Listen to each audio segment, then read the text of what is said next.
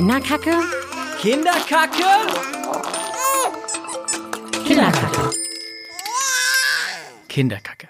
Herzlich willkommen zu Kinderkacke, einem ganz normalen Elternpodcast von BuzzFeed Deutschland. Ich bin Anna Arijanian und heute sprechen wir über das Thema gleichberechtigte Elternschaft und 50-50-Aufteilung bei der Kindererziehung. Heute bei mir zu Gast sind Hanna Beitzer und Lenz Jakobsen. Beide haben zusammen eine kleine Tochter namens Paula. Herzlich willkommen, ihr beiden. Hallo, vielen Hallo. Dank, dass wir da sein dürfen. Ja. Genau. Und vielleicht stellt ihr euch mal selber kurz vor. Hanna, fang doch mal an. Ja, ich bin Hanna, ich bin 35 Jahre alt, ähm, wohne in Berlin ähm, zusammen mit meinem Mann und meiner Tochter. Äh, bald bekommen wir noch ein zweites Kind im Dezember, das heißt, äh, bald sind wir zu viert. ähm, ich bin Journalistin, äh, schreibe frei, aber vor allem viel für die Süddeutsche Zeitung. Und ähm, ja, Ich bin Lenz, ich bin ein Jahr jünger, ich bin 34, äh, bin seit 2012 in Berlin, ähm, mittlerweile auch mit Hanna und Paula und bald dann, wie gesagt, mit einem weiteren Kind. Und ähm, ich bin auch Journalist. Wir kennen uns äh, von Piratenparteitagen tatsächlich und ähm, bin Ressortleiter Politik und Gesellschaft bei Zeit Online hier in Berlin. Ja, herzlich willkommen, ihr beiden. Ähm, ich habe ja eben gerade schon angekündigt, wir reden über das Thema gleichberechtigte Elternschaft und penible 50-50-Aufteilung, wie du mir das tatsächlich mal vorgeschlagen hast, Hanna. Du hast dich nämlich nach meinem ersten, nach meiner ersten Podcast-Folge bei mir gemeldet und hast gesagt, hier, ähm, wenn du irgendjemanden suchst, der zu diesem Thema was zu sagen hat, wir beide wären die Richtigen. Warum? ähm, weil das so ein Thema ist, über das ich mich ohnehin ziemlich viel äh, austausche, auch so mit mit anderen Freundinnen, mit anderen Eltern, ähm, aber gleichzeitig auch immer wieder merke, dass es noch nicht so viele Leute gibt, die das tatsächlich so machen. Ähm, und deswegen also auch zum Beispiel für uns äh, dann es gar nicht so viele Vorbilder gibt oder so viele Leute, wo man mal gucken kann, wie die das eigentlich äh, organisiert bekommen. Hm, Ich habe mich ja so ein bisschen reingedrängelt, ehrlich gesagt. Also ihr wolltet das ja eigentlich zu zweit machen, beziehungsweise Hanna hat ja vorgeschlagen, das alleine zu machen. Ich finde aber, dass es zu dieser 50-50-Aufteilung dann auch dazu gehört, dass man dann auch zusammen darüber redet, sozusagen. Ja? Also Ja. weil ich diese, diese Erziehungsdinge ja oft äh, oft ähm, von Frauen besprochen werden, was ja gute Gründe hat. Ähm, aber wenn es mal nicht so ist, dass es dafür gute Gründe gibt, dann finde ich, sollte ich auch mitreden dürfen. Also danke, dass ich hier sein kann. Aber sehr gerne, sehr, sehr gerne. Ähm, äh, kurz, ganz allgemein, was bedeutet denn gleichberechtigte Elternschaft für euch beide? Ähm, das bedeutet, dass wir versuchen, ich kann es so für mich sagen, an den anderen die gleichen Ansprüche zu stellen wie an sich selbst, würde ich sagen, sowohl was den Zeitaufwand angeht, als auch was das Verantwortungsbewusstsein angeht für die Dinge, die getan werden müssen, als auch was den emotionalen Einsatz angeht, also wie sehr man beteiligt ist äh, an Dingen, wie sehr man beteiligt ist an dem, was das Kind erlebt, was das Kind braucht und wie sehr man daran beteiligt ist, was so um einen rum passiert, was in, in Freundeskreis, in, äh, in den Familien passiert. Ja, also das, das finde ich, finde ich den Kern, glaube ich. Ja, auf jeden Fall. Und äh, im Alltag oder praktisch äh, sieht das dann so aus im Moment, dass wir beide so, ich würde sagen, so 32 bis 35 Stunden die Woche arbeiten. Also ich arbeite ja frei, da ist das eh nicht immer gleich. Und Lenz dadurch, dass er ähm, Ressortleiter ist, hat halt öfter mal ähm, auch so Wochenendeinsätze oder Genau. ähnliches. Also ich arbeite formal 80 Prozent, also eigentlich 30 Stunden, aber ich habe gestern Abend noch eine Stunde 32, Texte redigiert. 32, genau, äh, formal, aber es sind, es sind eigentlich mehr natürlich. So. Genau, das ist äh, sozusagen, was wir an, an Erwerbsarbeit machen und ähm, den Rest, äh, ja, also Paula ist in der Kita und ähm, zweimal die Woche holt Lenz nachmittags ab und dreimal die Woche hole ich ab und immer der, der nicht holt, der bringt dann morgens so. Ist unsere Aufteilung im Moment.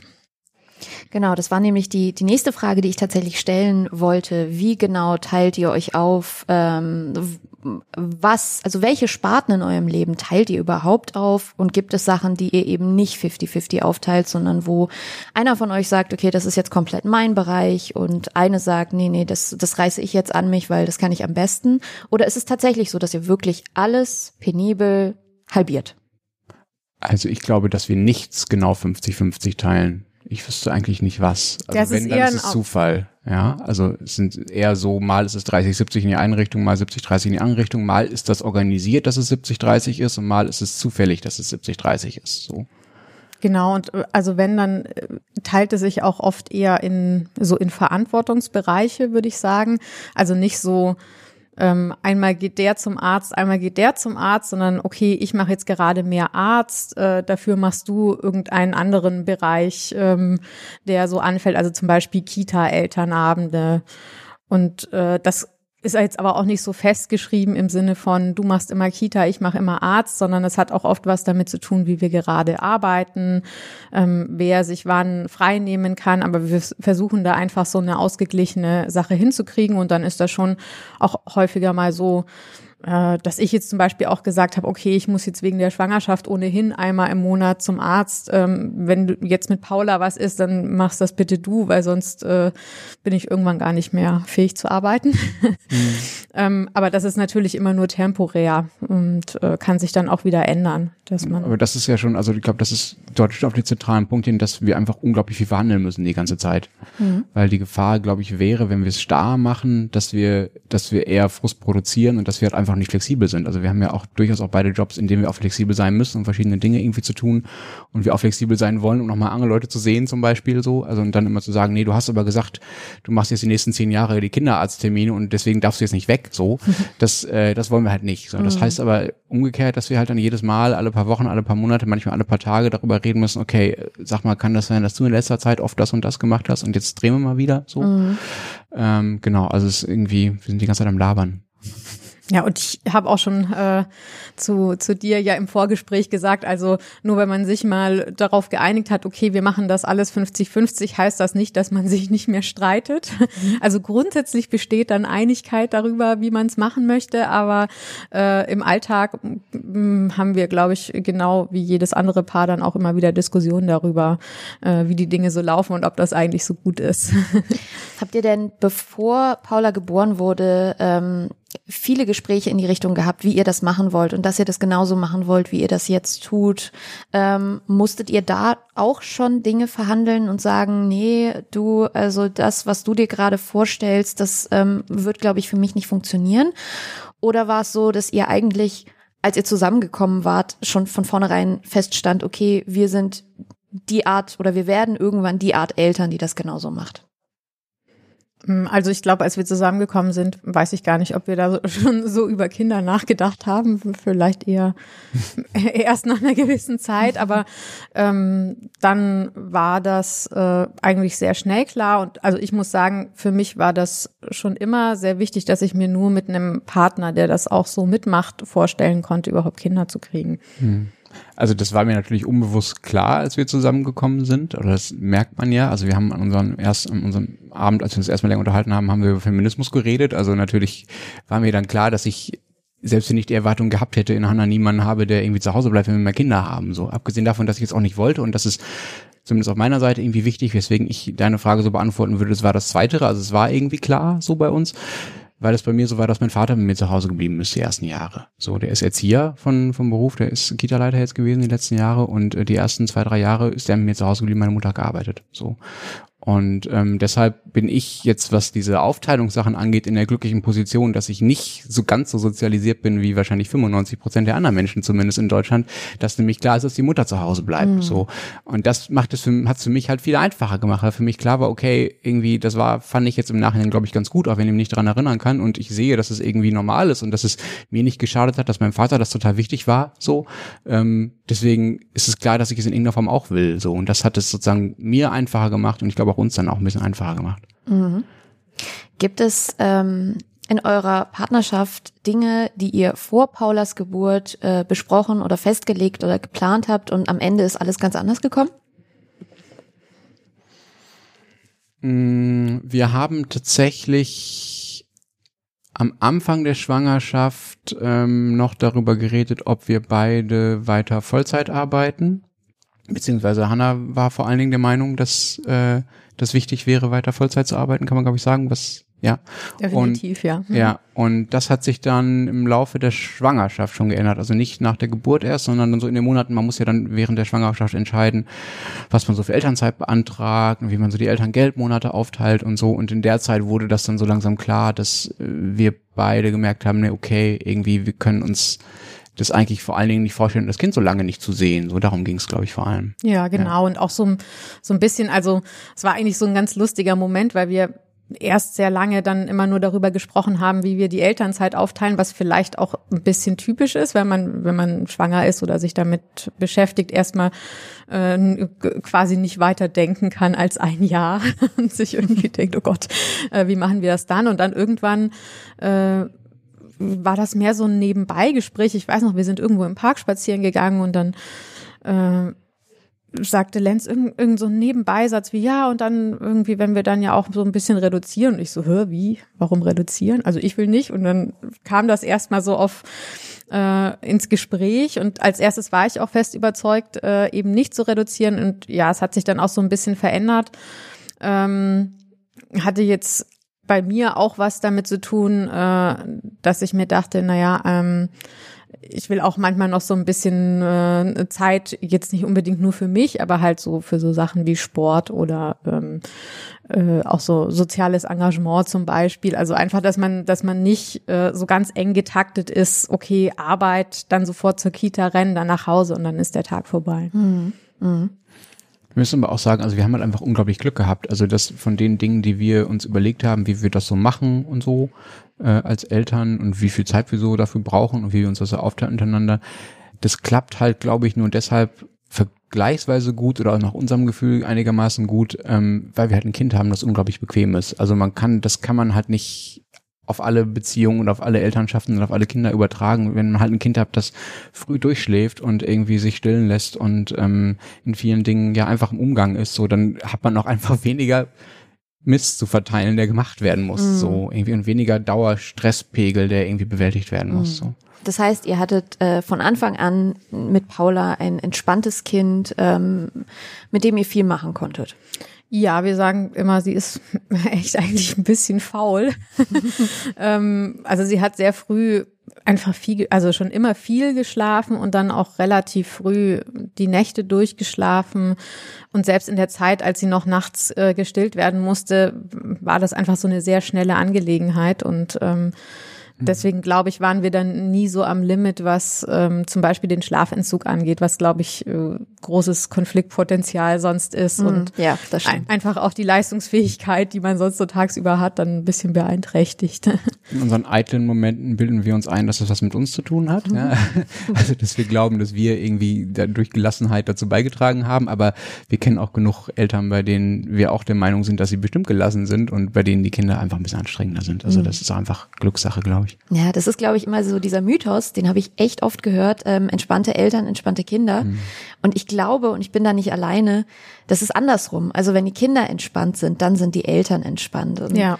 Ich glaube, gerade so im, im ersten Jahr oder in, äh, äh, eigentlich bis ins, ins Kleinkind- oder Kindergartenalter, so habe ich, so, so ist meine Einschätzung, ist es wirklich so, dass äh, man als Eltern nicht, nicht viel Einflussnahme hat, was irgendwie das Temperament des Kindes betrifft. Also wenn das Kind entspannt ist, ist es entspannt und wenn es eher wild ist und laut und zum Beispiel auch sehr empfindlich oder so, so wie unser Kind, ähm, dann, dann ist das so. Dann kann man eigentlich nicht viel dran drehen und da können wir noch so entspannt sein. Es wird irgendwann einfach anstrengend so und dann ist man nicht mehr entspannt, dann ist man angespannt. Dann ist das so. Hanna hat das mal so schön beschrieben, ähm, dass es mit Paula manchmal so ist, dass wir nach Hause kommen und gestresst sind und aufgedreht und wir versuchen dann natürlich schon den Stress nicht mit reinzutragen.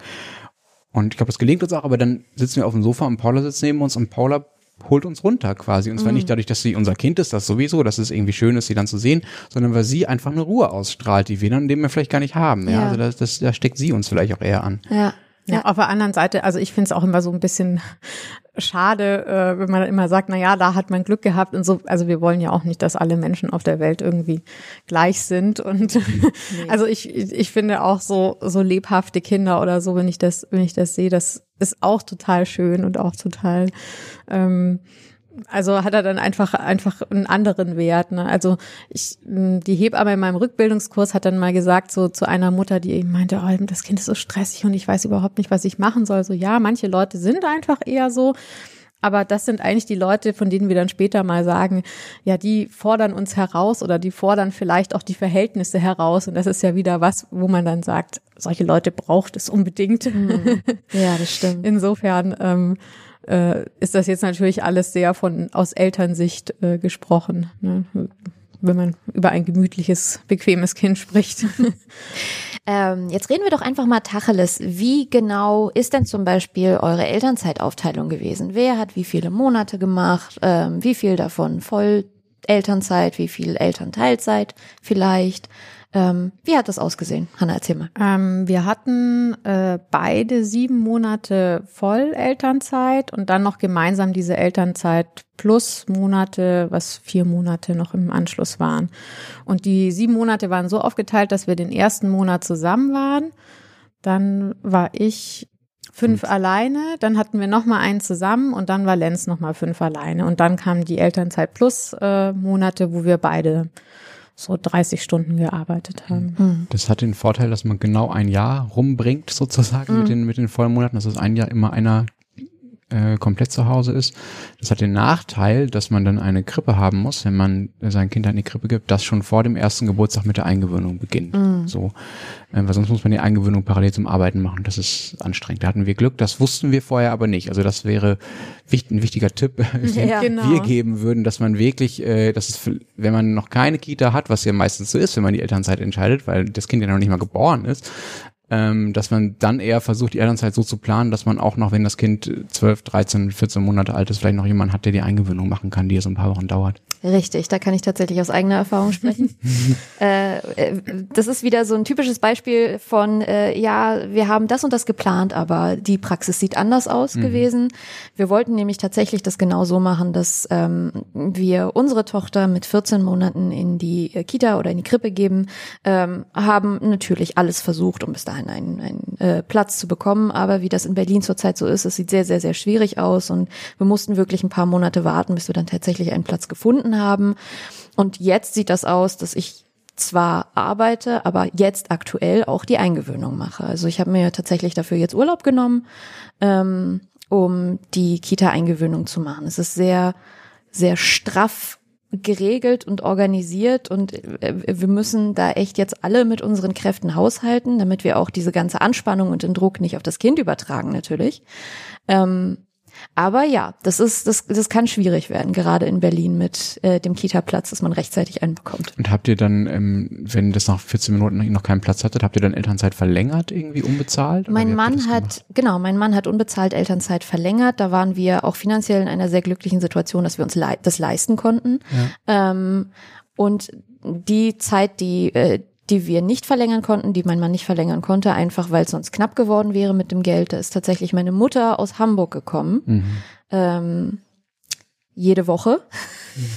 Und äh, hat meine Tochter betreut. Mhm. Also das war, da haben tatsächlich drei Personen mit ihrer Arbeit, natürlich mit, mit ihrer Zeit so ein bisschen darunter gelitten unter der Situation mindestens.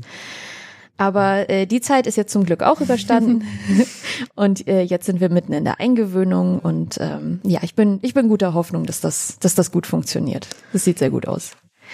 Äh, ja, wir haben jetzt über die über die Elternzeitaufteilung gesprochen. Wie hat das dann in der Elternzeit bei euch jeweils selber ausgesehen? Hattet ihr das Gefühl, ähm, dass ihr auch im Alltag die Gleichberechtigung sozusagen durchziehen konntet, wenn, wenn eine Person sozusagen in der Elternzeit äh, zu Hause war, der, der andere arbeiten gegangen ist und dann war Feierabend und ihr beide war zu Hause.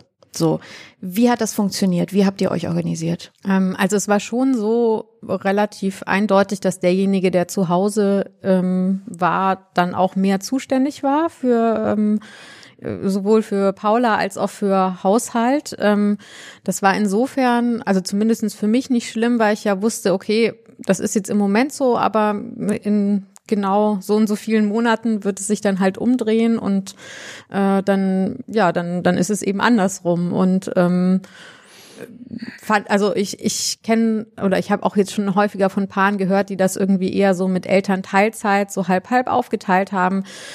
Dann hat man natürlich auch im Alltag jederzeit mehr die Möglichkeit, das gleichberechtigt zu machen, aber wir hatten es eben eher so hintereinander. Mhm. Ähm, Also mir wird das, ähm, ich würde das immer wieder so machen, das hintereinander zu machen, weil ähm, es zumindest mir als Vater, also als Vater ist es ja nicht so, dass du von Geburt an äh, diese extrem intime Beziehung zu deinem Kind hast. Also es ist schon eine intime Beziehung, natürlich nicht so intim wie, wie, wie die Beziehung der Mutter. Und es mir total wichtig war, eine Zeit zu haben, in der sozusagen ich wirklich allein zuständig bin. Also mhm. wo ich einfach, also ganz egoistische Gründe, ich wollte das Kind für mich alleine haben. Mhm. So und nicht nur, damit ich sozusagen das die ganze Zeit sehe und ich die ganze Zeit bei ihm bin, sondern auch ähm, weil ich will, wollte, dass das Kind äh, auch ja nicht nur mich die ganze Zeit sieht, also aber schon merkt, okay, ich bin jetzt die Haupt, Haupt Hauptbezugsperson für sie. Ich mhm. bin jetzt irgendwie die Person, zu, zu der sie gekommen ist, wenn wenn es um Essen ging, um Trinken, um Schlafen, um um um Weinen, um was auch immer, um getröstet werden.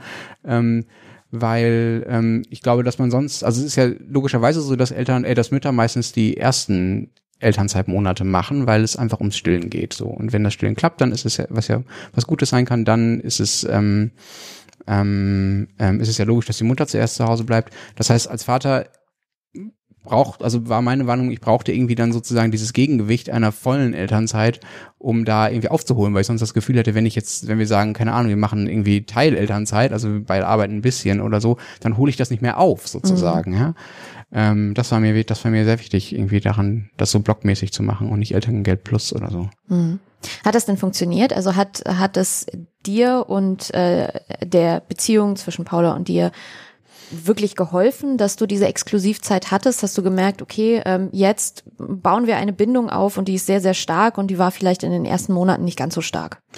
Ähm, ich bilde mir ein Ja, aber das kann ich nicht beurteilen, weil wir haben ja keine Doppelblindstudien oder so. Ich weiß ja mhm. nicht, wie es gewesen wäre, wenn, wenn es anders gewesen wäre, als ob sie mich denn jetzt doof fände oder so, keine Ahnung. Aber ähm, ich hatte schon das Gefühl, dass in denen, dass es durchaus Monate gab, in denen klar war, okay, irgendwie sie kommt halt mehr zu mir. So, man muss aber auch sagen, dass jetzt, wo wir beide wieder arbeiten, ähm, ist es momentan, das kann auch eine Phase sein, ist es so, dass sie stärker auf auf Hannah bezogen ist. Ich glaube, das kann auch was mit deiner erneuten Schwangerschaft zu tun haben, das weiß ich gar nicht so genau, aber es gibt durchaus immer mal wieder Ungleichgewichte und ich würde schon sagen, dass strukturell das Ungleichgewicht in dem, ähm, ähm, wen Paula als engere Bezugsperson waren, ich glaube schon eher eher zu dir geht. Also ich glaube, bei dir das ein bisschen, das ein bisschen stärker ist als bei mir, würde ich schon so sagen.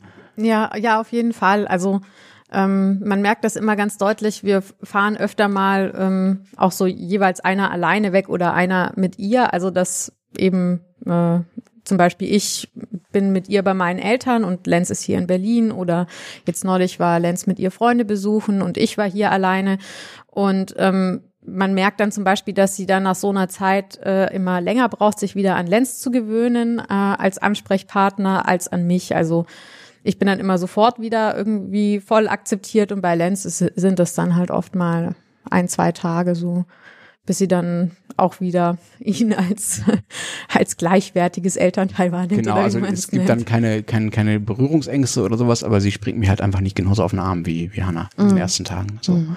Das ist schon ein Unterschied. Ähm, wie ist das denn in eurem Freundes-, Bekannten- und Familienkreis? Ähm, seid ihr da die Exoten, dass ihr, ähm, also so wie ihr das macht, dass ihr euch wirklich so aufteilt, dass es möglichst gut verteilt ist auf, auf beiden Personen? Oder ist es so, dass gerade in eurem Bekanntenkreis, ich meine, das ist ja meistens so ein Bildungsbürgerding, ähm, dass man versucht schon sehr äh, feministisch gleichberechtigt zu erziehen? Hm, also wir haben ein paar Freunde, die das so ähnlich machen. Lustigerweise sind dass fast alles Freunde, wo zumindest einer Journalist ist oder Journalistin. Ähm, und so in meinem anderen restlichen Bekanntenkreis, zum Beispiel aus dem Studium und so, sind wir eigentlich die absolute Ausnahme. Mhm. Auch so die Freunde, die ich jetzt von zu Hause habe, mm, das ist schon eher traditioneller, würde ich sagen. Okay, das quasi den, den Großteil der Elternzeit die Mutter macht. Genau, ja. Vielleicht hm. wenn es hochkommt, der Vater die beiden Vätermonate, die ja nicht aus nicht einfach so so genannt werden, sondern ja. hm. wenn wenn Väter Elternzeit machen, dann ist das gro im Großteil so, dass es zwei Monate sind. Ich, ich, glaube, das hat aber auch was mit Umständen zu tun. Also ich habe ja schon gesagt, dass ich das Glück hatte, dass mein Vater auch irgendwie Erzieher ja. war, mir zu Hause geblieben ist und so. Aber wir haben halt auch das, also zu dem Glück unserer Umstände gehört, dass wir ungefähr gleich viel verdienen. Mhm. Das heißt, wir haben den nicht den, den, den Impuls nicht oder die, den, den an, ja, für uns ist es nicht verlockend zu sagen, einer bleibt zu Hause, weil der andere mehr verdient wegen ähm, Ehegattensplitting, ja, das ist einfach mhm. steuerlich begünstigt. Das ist bei uns nicht so. Das ist ein super Vorteil. Wir haben den Vorteil, dass meine Mutter und mein Stiefvater in Berlin wohnen, dass wir für alle ähm, Großeltern das erste Enkelkind sozusagen äh, gezeugt haben. Mhm. Ja, ähm, wir haben den Vorteil, dass wir genug Geld haben, um uns eine Putzfrau zu leisten. Ähm, wir haben den Vorteil, dass wir äh, uns politisch mit diesen Dingen beschäftigt haben, ähm, so dass wir wussten, dass wir viel darüber reden mussten, um es irgendwie hinzukriegen. So, das sind alles Dinge, wo ich sagen würde, dass da sind wir. Das ist sozusagen nicht unser Verdienst, das ist totales Glück irgendwie. Mhm. Und da gibt es auch äh, Menschen, die diese Aufteilung nicht machen oder die da in klassischere Rollen verfallen, wenn sie Kinder kriegen wo ich das total gut verstehe, warum das so ist. Also das würde das auch nie zum Vorwurf machen oder irgendwie sagen, ah, warum ihr seid irgendwie zurückgeblieben oder irgendwie altmodisch oder so. Die sollen das so machen, so dass ich verstehe, warum das so passiert. Ich finde es, ich fände es für mich schade, so, mhm. ähm, aber ich glaube, dass wir echt also auf einer aus einer super privilegierten Position da irgendwie reden, also was mhm. all diese Umstände angeht. Das heißt, ihr würdet schon sagen, ähm, gleichberechtigte Elternschaft ist auch ein Geldthema. Ja, ja, definitiv. Also wir kennen glaube ich, ein Beispiel, wo es trotz, also die es trotzdem machen, wo es im Moment äh, geldmäßig schon unterschiedlich ist, also wo diese dieses klassische Modell viel mehr Sinn gehabt hätte. Aber ansonsten ist es eigentlich, glaube ich, schon eher so bei Paaren, die mhm. ein bisschen ähnlich verdienen. Und ähm, und bei den meisten, wo es deutliche Verdienstunterschiede gibt, ähm, ist das halt einfach das Argument. Und es ist ja auch verständlich, ne? Die Leute kaufen Häuser mhm. und müssen die dann abbezahlen und mhm. äh, Wo, das ist teuer, ja. Und ähm, all diese Sachen, das ähm, Wobei ich schon sagen würde, dass man natürlich auch also irgendwie bereit sein sollte, finde ich, einen Preis dafür zu zahlen für eine Gleichverteilung. So, und bei uns ist der Preis vielleicht geringer als bei anderen, aber er ist natürlich auch da. Also Ressortleiter sein mit 80 Prozent ist auch nicht so toll, weil natürlich niemand darauf Rücksicht nimmt, dass ich in bestimmten halben, halben Tagen nicht arbeite. Also ich habe natürlich trotzdem das Handy voll mit Zeug, so mhm. irgendwie. Das ist ein minimaler Preis, das ist mir klar. So, bei anderen ist der Preis größer, aber ähm, ich glaube, dass wenn man immer den Strukturen nachgibt, so, dann rutscht man halt immer in das traditionelle Modell. Mhm. So, also irgendwie müsste, also das muss man gerade von männlicher Seite, glaube ich, dann schon sagen, okay, ist zwar jetzt ein bisschen unbequem, aber ich will es halt so, dann muss ich ja was dafür tun. So. Mhm, mh. ähm, wie ist das denn bei, bei Bekannten oder Familienmitgliedern, die wirklich das komplette Gegenteil von dem leben, wie ihr lebt? Äh, wie reagieren die denn darauf, wenn ihr so erzählt, wie eure Aufteilung ist, wie ihr die Elternzeit aufgeteilt habt, wie ihr die Betreuung in eurer Freizeit gestaltet? Mm, also eigentlich, eigentlich total positiv. Ähm, es ist ja schon so ein bisschen so, dass das Modell, das wir haben, jetzt gerade auch äh, schon so ein bisschen als angesagt gilt oder ich weiß es nicht, ja. Also häufiger hat man dann mal so, dass, dass sich Leute irgendwie rechtfertigen, warum es bei ihnen eben nicht so ist, mhm. was ich dann auch schade finde, weil also mir gegenüber muss ich ja keiner rechtfertigen. Ähm, ich habe schon auch manchmal so Reaktionen wie, ah, da hast du aber irgendwie Glück, dass, äh, dass das bei Lenz so geht, zum mhm. Beispiel. Ja, mhm. also dieses, dass es geht. Naja, also gehen würde es wahrscheinlich auch noch bei mehr Leuten, als sie es jetzt tatsächlich machen. Mhm. Aber so eigentlich meine richtig engen Freunde, die kennen mich ja auch und kennen, kannten ja auch unsere Beziehung vorher. Insofern waren die da nicht überrascht. Und ähm, das ist ja auch in der Freundschaft so ganz normal, dass der andere auch andere Lebensentwürfe hat als man selbst und man sich trotzdem total gut versteht und mhm.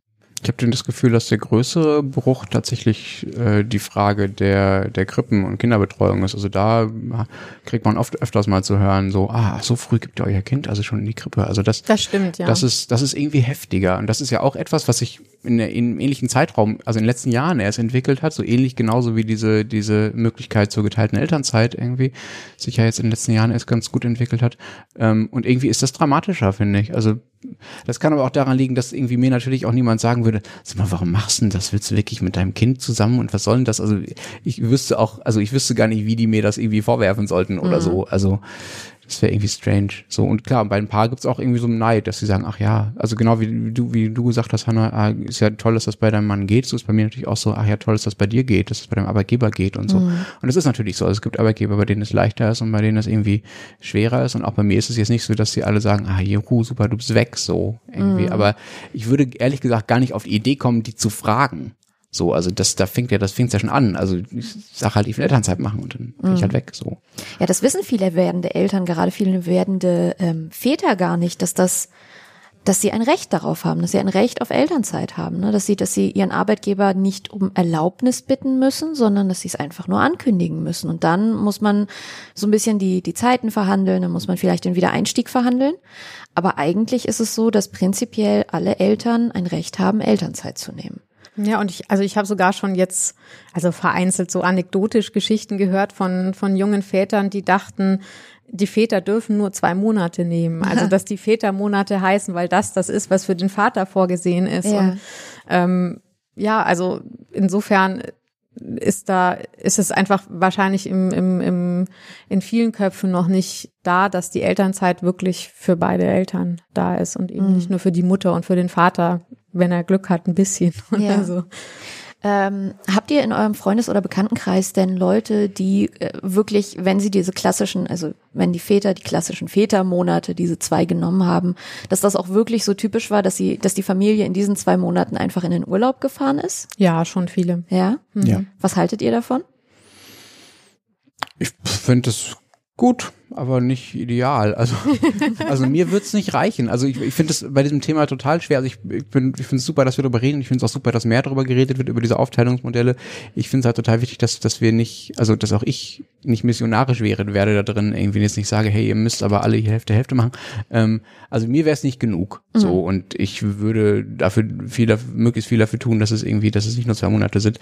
Aber natürlich ist es total toll, mit äh, mit mit der Familie zwei Monate nach Südamerika oder Spanien oder wohin auch immer zu fahren. So also und natürlich ist es besser als ähm, ja, die ganze Zeit durchzuarbeiten, wie es bisher war. So, ein- also mein, das am ehesten noch das Problem, was ich damit habe, ist, dass es halt eine Art staatlich subventionierte zweite Erasmus für Bildungsbürger ist. Ne? Also Genau, weil auch das muss man sich ja leisten können, Ja. ne? diese Reisen und äh, das dann auch so aufzuteilen, das, das kann ja auch, also können ja auch nur Leute mit einem gewissen Einkommen. Ähm, ich würde es immer so sagen, also ich würde auch nie sagen, das ist scheiße, dass ihr das macht oder das finde ich doof.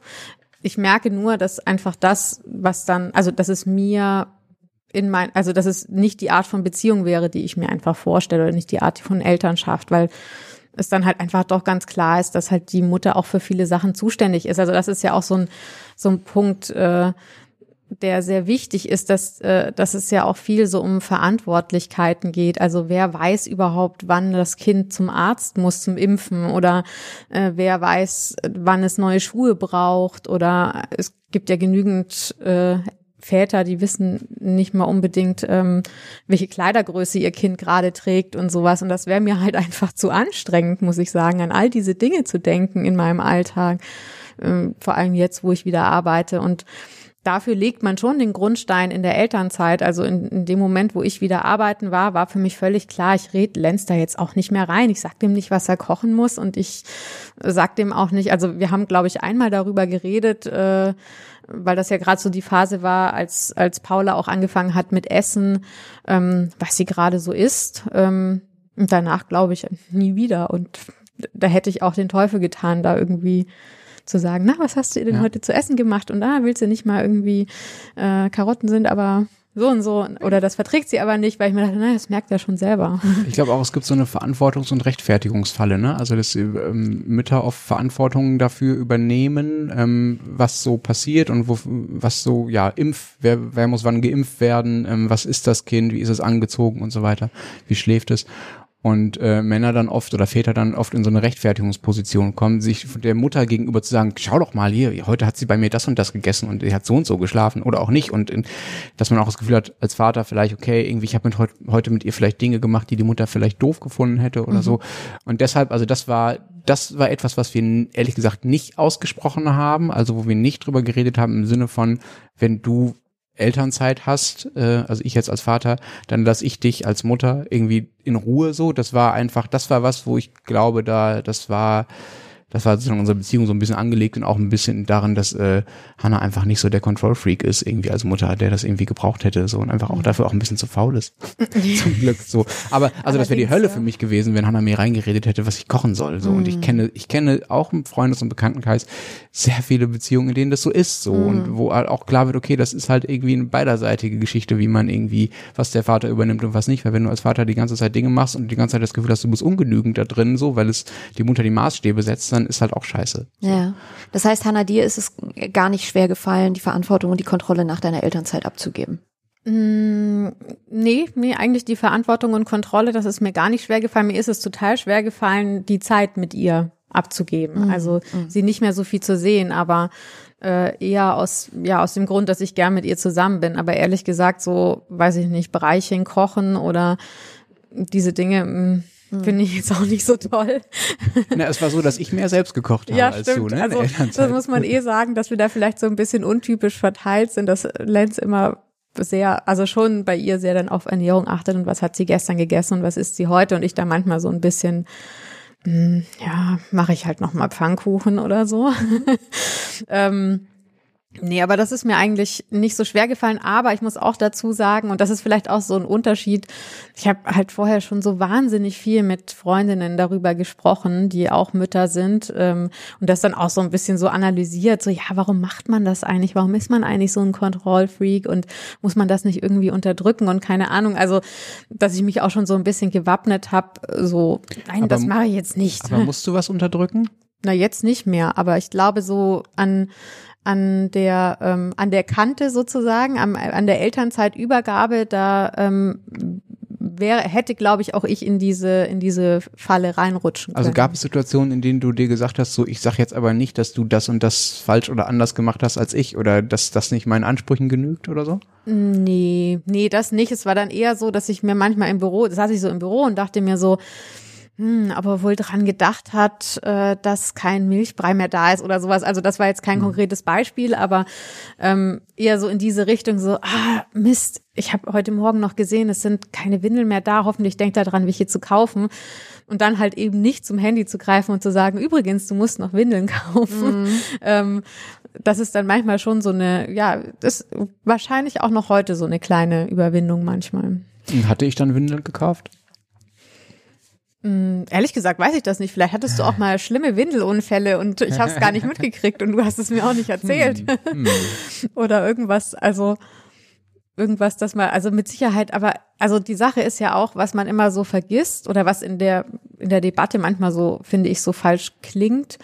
Äh, auch Mütter wissen ja am Anfang überhaupt nicht, was man mit diesem Kind jetzt anfangen soll. Also ich habe ja auch total viel Quatsch gemacht am Anfang mit dem Kind und äh, musste Sachen erst mal lernen. Und also am Anfang man kommt ja kaum mit dem Kind aus dem Haus, weil man irgendwie gar nicht weiß, wie man das alles koordinieren soll. Und ich war auch schon oft dann plötzlich irgendwo unterwegs und hatte die Windeln vergessen oder ähm, erst neulich wieder bin ich Zug gefahren mit ihr und hatte viel zu wenig zu essen eingepackt und dann musste uns eine nette Mutter im Nachbarsitz eine Banane schenken, weil das Kind total ausgerastet ist.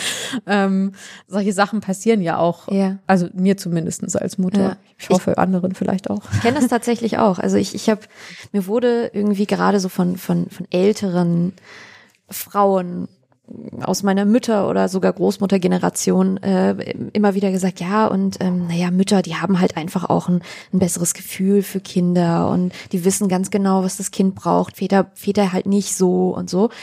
Ich glaube, das ist nicht so ein Gefühl und nicht so ein Instinkt, sondern es ist halt einfach aufgrund sehr oft der Elternzeitaufteilung so, dass dass Mütter einfach diesen, diesen Erfahrungsvorsprung erstmal haben. Sie haben es einfach dann zeitlich ein bisschen früher gelernt, wie man, wie man Fehler macht, wie man Fehler vermeidet und wie, wie man das Kind den ganzen Tag irgendwie äh, beschäftigen kann oder füttern kann oder was auch immer, damit es eben den Tag überlebt. Ähm, und das, das müssen die Väter dann auch lernen. Und ich, mir persönlich ist es am Anfang wahrscheinlich, also was heißt wahrscheinlich, definitiv auch schwer gefallen, die Kontrolle abzugeben, weil ich in meiner Natur wahrscheinlich auch so bin, dass ich tatsächlich eher so ein kleiner Control-Freak bin.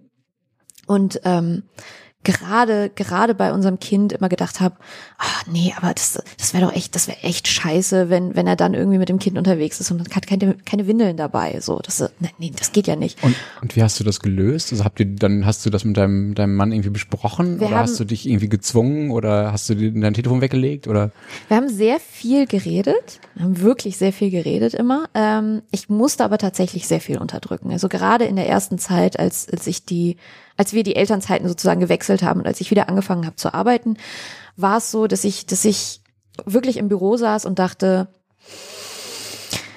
Nein, ich schicke ihm jetzt keine Einkaufsliste. Und nein, ich, ich schreibe ihm jetzt nicht alle zehn Minuten und wie geht's Luisa? Und äh, was habt ihr jetzt gemacht? Hat sie geschlafen? Wie lange hat sie geschlafen? Was hat sie gegessen? Und so. Ähm, ich, ich musste wirklich diesen Impuls ein paar Mal wegdrücken, um ihm auch nicht auf den Senkel zu gehen. Und ich bin ihm definitiv sehr oft auf den Senkel gegangen. Es gab bei uns die, den typischen ähm, Windeltaschenstreit. Also den Wickeltaschenstreit, dass, dass ich ihm immer wieder reingeredet habe, was denn in die Wickeltasche reingehört, wenn er einen Ausflug mit ihr macht, weil ich das Gefühl hatte, dass er Dinge vergisst. Hat er bestimmt irgendwann mal, habe ich aber auch. Das habe ich in dem Augenblick einfach nur immer vergessen.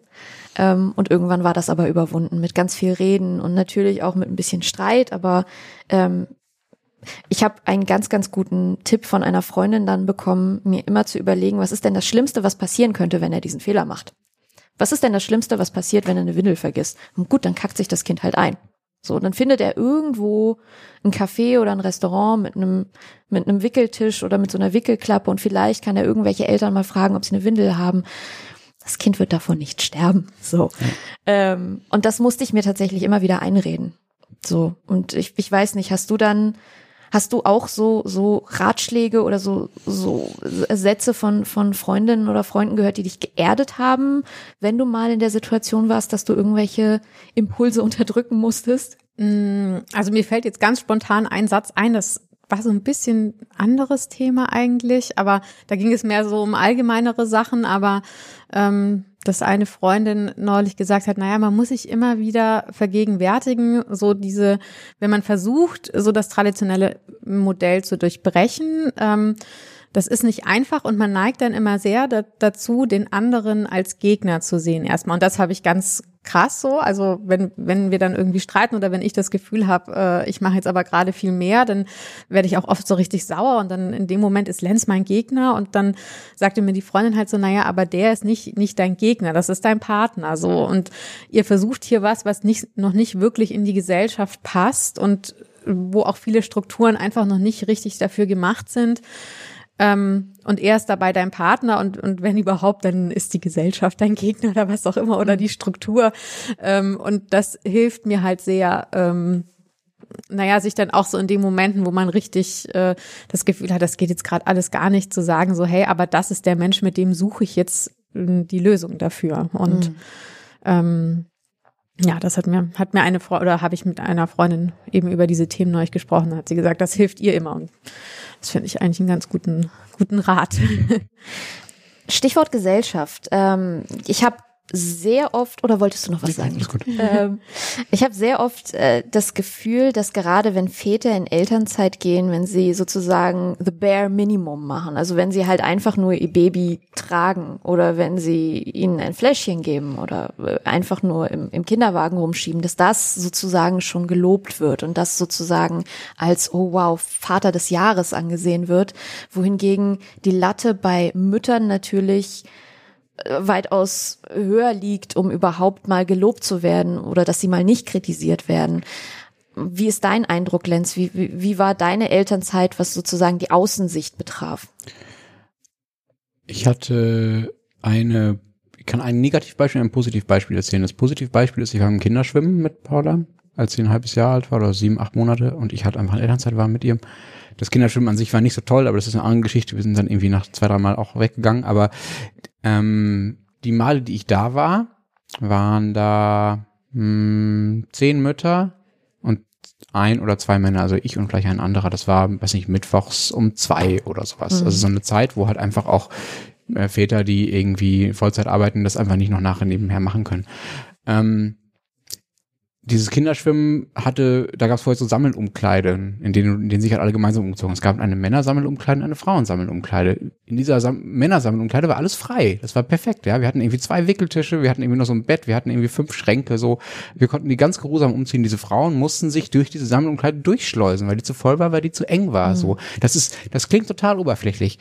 Aber das ist also für mich ein ganz gutes Symbol dafür, wie viel, sozusagen, wie viel Freiraum es gibt. Also es gibt die Infrastruktur dafür, es gibt irgendwie auch eine, so eine Art Art, man könnte was sagen, eine Art Willkommenskultur durchaus auch für Väter irgendwie in solchen, in solchen Zusammenhängen. Also das habe ich, habe ich schon eher so wahr, auch schon eher positiv wahrgenommen, so wenn ich mich so entscheiden müsste zwischen Ja oder Nein, also eher positiv. Ähm, das zweite Beispiel ist, dass ähm, als wir auf Kita-Platzsuche waren, ähm, eine Bekannte von uns, ähm, die ähm, ähm, wusste, dass ich in Elternzeit bin in der Zeit, ähm, nicht mich angeschrieben hat, sondern Hannah.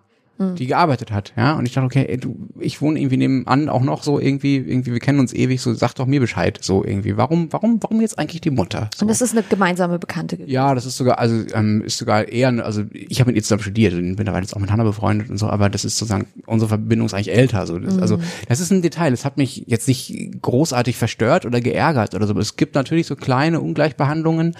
Ähm, aber ich würde gerne eine allgemeine Sache dazu sagen. Ich finde, es gibt sehr, sehr viele Texte und Beiträge und Mediendiskussionen und öffentliche Diskussionen, auch Diskussionen unter Freunden darüber, was so die Gesellschaft alles mit einem macht, wenn man, wenn man Eltern ist, so. Also, mhm. dass sie irgendwie viel von einem verlangt und dass es irgendwie äh, Kriege zwischen Eltern gibt darüber, wie man seine Kinder richtig erzieht und so. Ich nehme das nicht so wahr. Mhm. Also, ich äh, empfinde das einfach nicht so. Also, es gibt, ähm, ich, erlebe die meisten anderen Eltern und auch die meisten Umfelde, in denen man so mit Kindern ist, also auch wir haben auch im Wedding gewohnt, ja, in Berlin, also in einem Viertel, wo sehr viele äh, Arbeitslose wohnen, wo sehr viele Leute wohnen, die halt nicht den ganzen Tag, aber die nicht den ganzen Tag weg sind, so, wo sehr viele Migranten wohnen. Ähm, das war super. Wir hatten überhaupt, also das war fantastisch. Wir haben andauernd arabische Jugendliche gehabt, die uns irgendwie den Kinderwagen hoch und runter getragen haben. Das war super. Andere Eltern waren super. Auf dem Spielplatz war es super. Also im Großen und Ganzen ist einfach die Erfahrung als als äh, Familienmensch sozusagen, als Eltern in dieser, in dieser Gesellschaft erstmal eine richtig positive, mhm. so.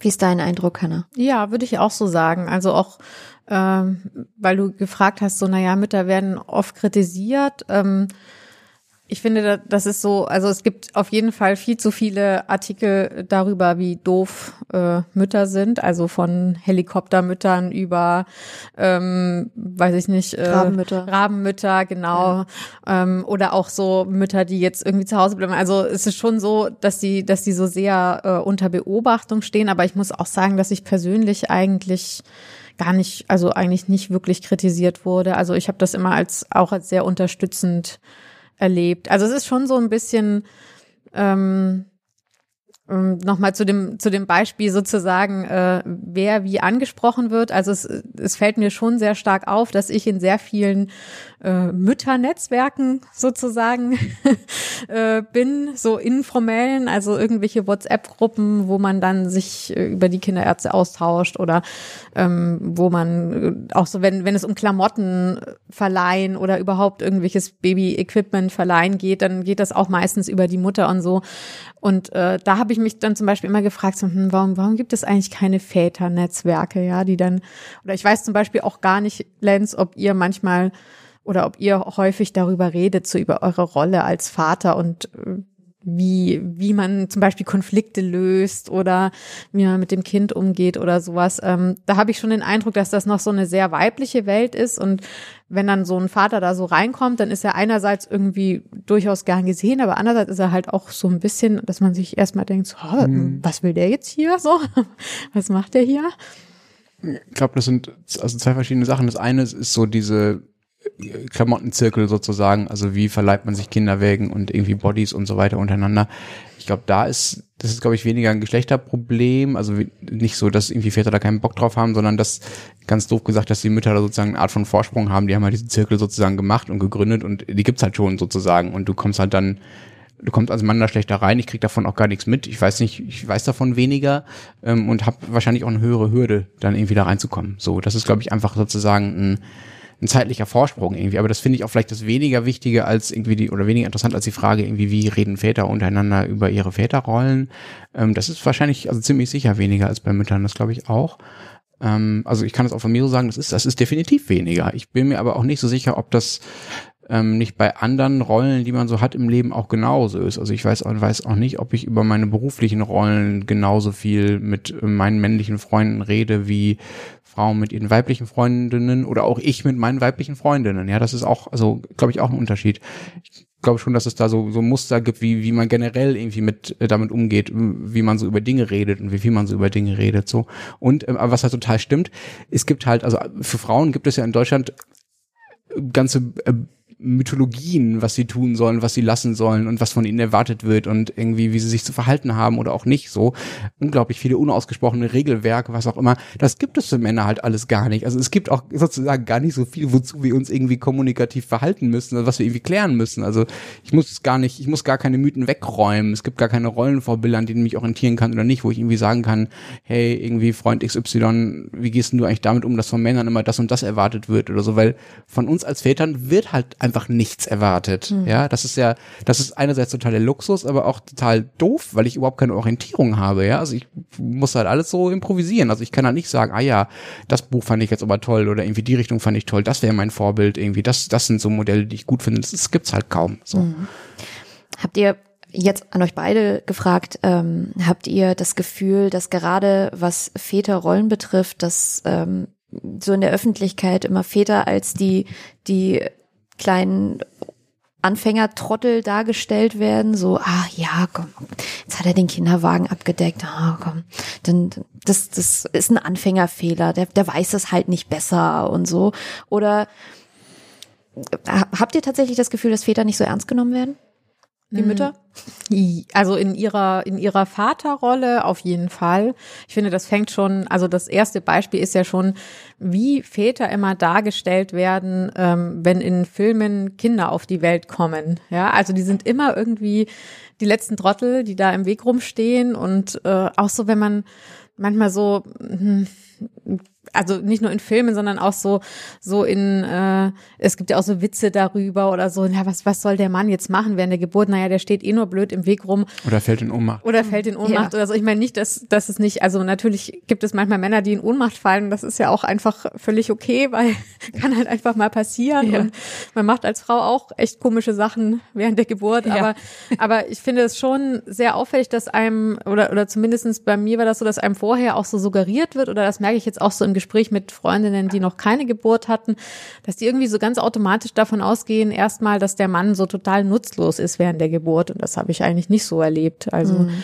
ähm, und finde ich, wird dem, wird dem auch nicht so ein bisschen so ein bisschen nicht gerecht. Also natürlich hat er nicht denselben Anteil daran aber er kann trotzdem unheimlich wichtig und unterstützend sein. Und ähm, das finde ich schade. Und das ist nur so ein kleines Beispiel. Und ich denke, dass, dass äh, da gibt es noch mehrere Klar, ich habe es halt viel einfacher, ne? Also das ist schon so. Also von mir wird, wie, also genau, ich werde irgendwie anders behandelt. Ähm, die Ansprüche an mich sind geringer, aber ähm, mir wird vielleicht nicht eher, aber auf eine andere Art reingeredet als mhm. als Frauen. Ne? Also bei Frauen ist es, glaube ich, mehr so ein, so ein, also auch gerade zwischen Generationen, glaube ich, mehr so ein, so ein Vergleichsding. Wie macht die das? Irgendwie, wie habe ich das früher gemacht? Und Männern gegenüber ist es gerade von Frauenseite eher so, ja, ich weiß es halt einfach besser, ja. Also ich weiß, dass du jetzt, also wir waren im Krankenhaus vor weil Paula eine Kleinigkeit hatte äh, vor ein paar Tagen und Paula wollte einen Keks und ich hatte ihr aber schon in zwei Minuten vorher acht Kekse gegeben, die sie so aufgefressen hatte. Und dann habe ich gesagt, nee, du kriegst jetzt keinen Keks mehr. Und dann schrie sie. Und dann sagte diese Krankenschwester äh, so in den Raum, ja, ja, aber jetzt ist ja mal eine besondere Situation, da kann sie doch mal einen Keks haben. So. und das habe ich genau gesehen, dass sie das voll geärgert hat. Ja. Und Hanna, Hanna, du hast aber auch so gesagt, ja, ja, gib ihr doch mal einen Keks. Und da war, hatte ich plötzlich diese zwei Frauen gegen mich, die eine irgendwie meine Frau und die Mutter meines Kindes und irgendwie diese Krankenschwester, die irgendwie so völlig überzeugt waren, dass ich da gerade was falsch mache. So. Mhm. Und das war jetzt, das war überhaupt nicht schlimm, aber das war, und ich glaube, dass es, also, dass es für Frauen Situationen gibt, die schlimmer sind, weil einfach da, glaube ich, das Verhältnis dann brutaler ist und der Kampf brutaler darum, wie man es richtig macht. Bei mir war es dann mehr so, ich kann, ich kann das halt ignorieren und sagen, du kriegst jetzt einfach trotzdem keinen Keks. Mhm. Oder ich kann mich halt beugen, so. Aber ich sollte gar nicht erst anfangen, mich darauf einzulassen, zu argumentieren, ob sie jetzt, wie viel Kekse sie schon hatte und so weiter und so fort. So, das, das kann ich nicht gewinnen, glaube ich. Mhm. Mhm. Ja. Ähm, Gab oder gibt es in eurer Aufteilung, in eurer Elternschaft Rückschläge? Gab es Situationen, wo ihr gedacht habt, nee, also so wie, wie wir das machen, so wie wir das geplant haben, so wie das bis jetzt funktioniert hat, funktioniert das jetzt nicht mehr? Hm, Rückschläge würde ich jetzt nicht sagen, aber natürlich jetzt mit dem äh, zweiten Kind, äh, das kommt, äh, merken wir schon, dass wir so einige Sachen dann so nachjustieren müssen. Also so das, das einfachste Beispiel davon ist, äh, dass ich halt einfach nicht mehr so körperlich leistungsfähig bin jetzt gerade wie, wie zuvor. Also ich brauche mehr Schlaf. Ich kann Paula nicht mehr die ganze Zeit hochheben und rumschleppen und so.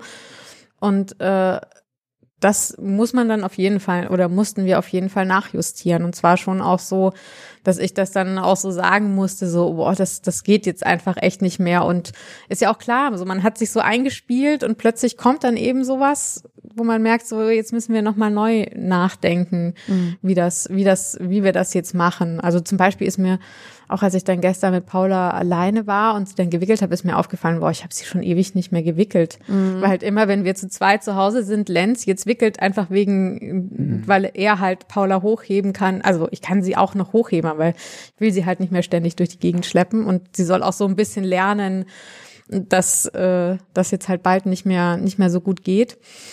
Ähm, und und ja, das sind dann so Sachen, wo man sich das nochmal neu überlegen muss. Also jetzt so einen richtigen Rückschlag fällt mir jetzt gerade nicht ein. Rückschlag würde ich auch nicht sagen, aber es gibt, das ist ja schon so eine, so eine Art externer Schock sozusagen. Ja. Da hat man ein bestehendes System und dann kommt halt irgendwie was, was Neues hinzu. Und das Neue kommt ja, also blöd gesagt, über dich. Also du bist halt schwanger. Das heißt, also ich habe ehrlich gesagt, also ich wusste natürlich, dass sie schwanger ist, das wäre ein bisschen skurril, wenn nicht, aber ähm, ich habe das in den ersten Monaten andauernd vergessen.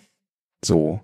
Und das war doof. Also das war für, für das Gleichgewicht doof und für die Beziehung doof, so weil ich einfach äh, Hannah behandelt habe, als wäre halt irgendwie, ähm, als wäre alles, als wäre alles so wie immer und es war es halt nicht so irgendwie. Gerade weil die ersten Monate in der Schwangerschaft ja auch ein bisschen anstrengender sein können.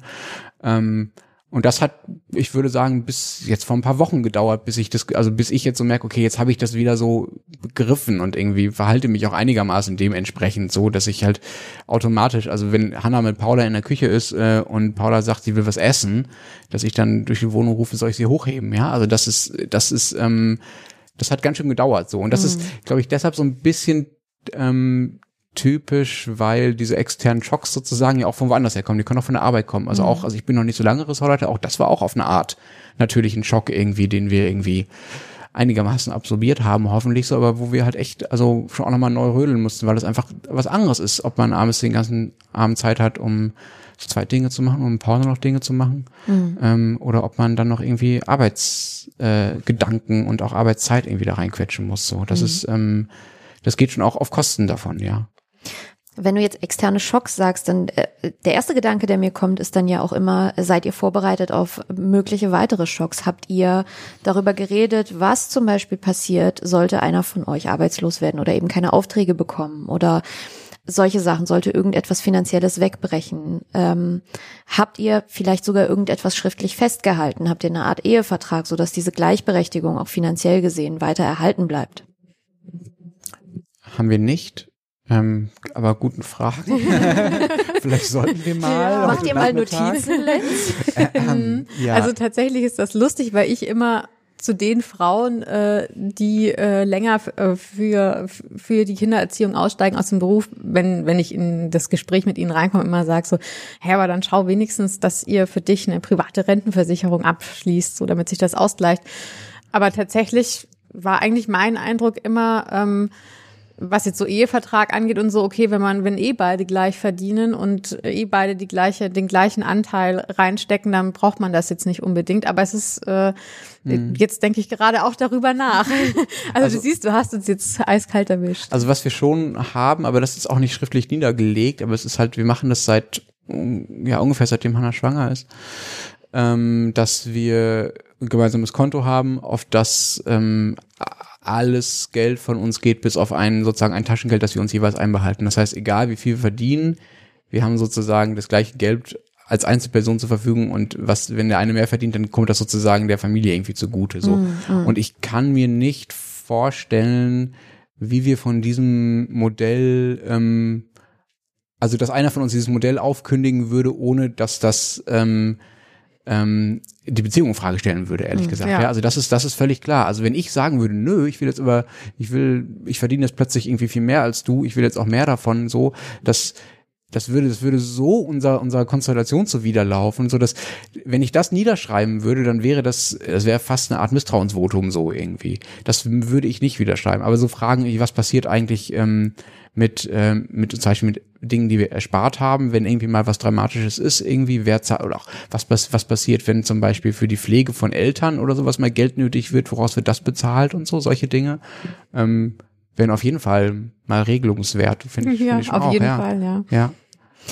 Stichwort ähm, gleichberechtigte Erziehung des Kindes, also jetzt mal mit Betonung auf Erziehung. Wie erzieht ihr Paula, so dass sie versteht, was eure Werte sind dabei? Also gibt es zum Beispiel Situationen, äh, mir fällt ein Beispiel ein Kinderbücher. Also in Kinderbüchern ist ja sehr oft noch so die alte Rollenverteilung. Es gibt ja so diese Reihe ähm, Bobo Siebenschläfer oder irgendwie Leo Lausemaus.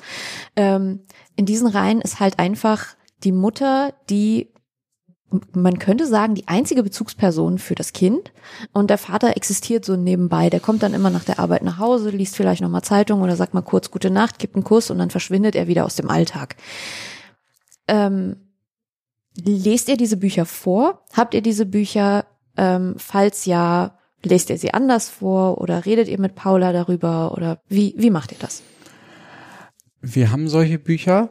Ähm, ehrlich gesagt, weil wir nicht so konsequent sind und ähm, auch nicht so streng sein wollen, das so völlig zu reglementieren, was wir so geschenkt kriegen und was wir so, auch was wir so kaufen, wenn wir Bücher schön finden, dann kann auch die Geschichte mal eine klassische sein. Das ist jetzt kein, kein Grund. Also dafür sind ehrlich gesagt viel zu, also auch, auch was das angeht, einfach ein bisschen zu faul und einfach nicht so, so mega konsequent, würde ich sagen. So.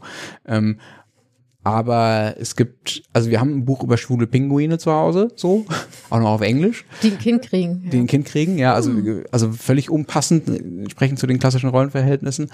Ähm, und was halt ganz cool ist, es gibt ja Tiere, ne? Also wir haben, ich würde sagen, fast, also fast alle unsere Kinderbücher ähm, haben Tiere als Protagonisten, wo das nicht ganz so klar ist mit den Geschlechterrollen, wo das oft einfach gar nicht genannt wird, wo halt einfach so, hast eine alte Eule und eine junge Eule, so ist halt dann.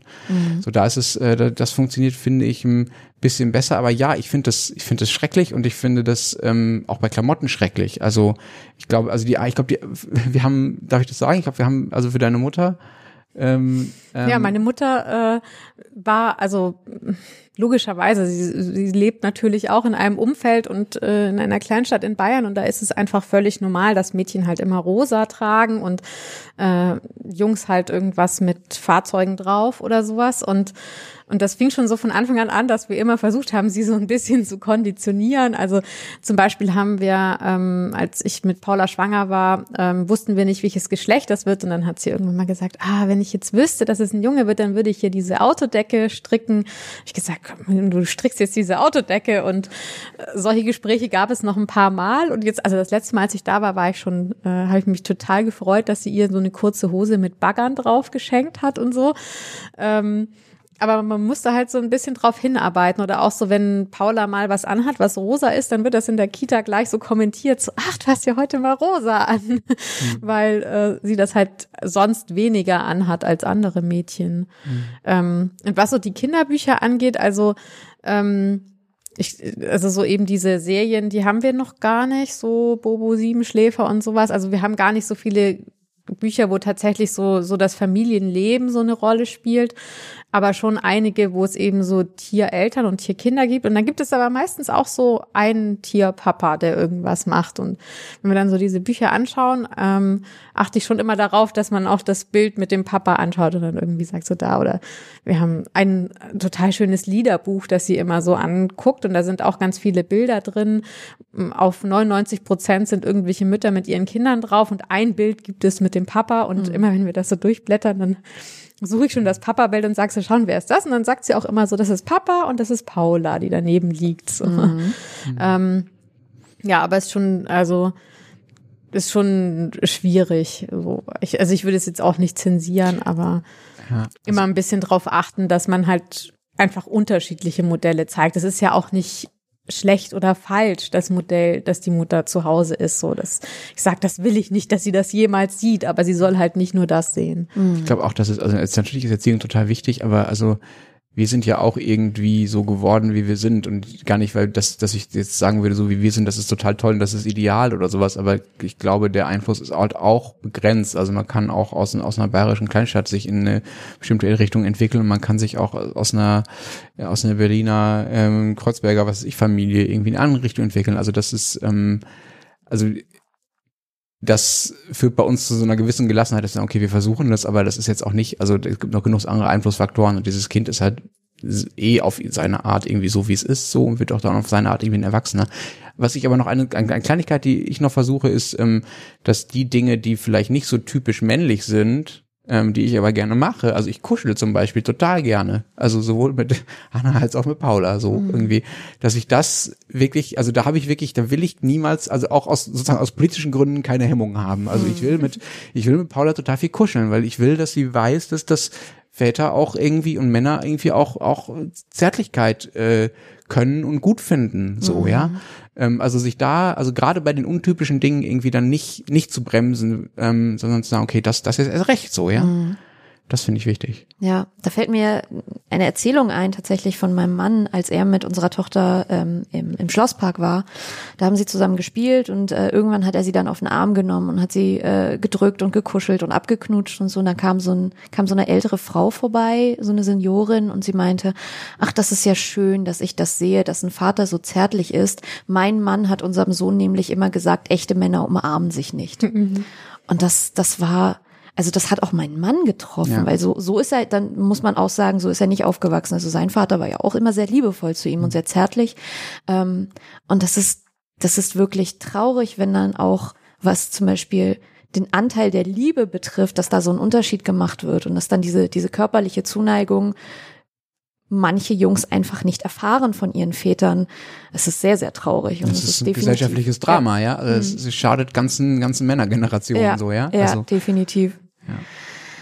Ah, so, ähm, also es, es lohnt sich definitiv darüber nachzudenken, äh, auch äh, das sei mal allen werdenden Eltern empfohlen ähm, und zumindest mal darüber zu reden, wie wie teilen wir uns auf und vor allen Dingen, was, was leben wir unseren Kindern vor? Natürlich ist nicht das eine Modell das perfekte Modell, das sei hier ja noch, auch nochmal festgehalten, weil das, was für die Familie funktioniert, funktioniert so. Aber ähm, es lohnt sich darüber nachzudenken und ich freue mich, äh, dass ich mit euch beiden darüber reden durfte und erfahren durfte, was in eurem Alltag so passiert. Vielen, vielen Dank, dass ihr hier wart. Ja, vielen Dank, dass wir hier sein durften. Das war sehr schön, danke. Ähm, das war's mit der heutigen Podcast-Folge. Es ging um gleichberechtigte Elternschaft, um ähm, nicht ganz so genaue 50-50-Aufteilung, aber der Weg dorthin. Ähm, ich würde mich freuen, äh, wenn ihr meinen Podcast, unseren Podcast bewerten könntet, zum Beispiel auf iTunes. Ähm, der Podcast ist überall verfügbar, wo ihr gute Podcasts bekommt, auf, ähm, auf iTunes, wie gesagt, und auf Spotify und auf dieser. Ähm, ich würde mich freuen, wenn ihr mir Feedback gebt unter kinderkacke.buzzfeed.com und alle Folgen findet ihr auch nochmal auf buzzfeed.com slash kinderkacke. Ich freue mich. Bis zum nächsten Mal. Tschüss.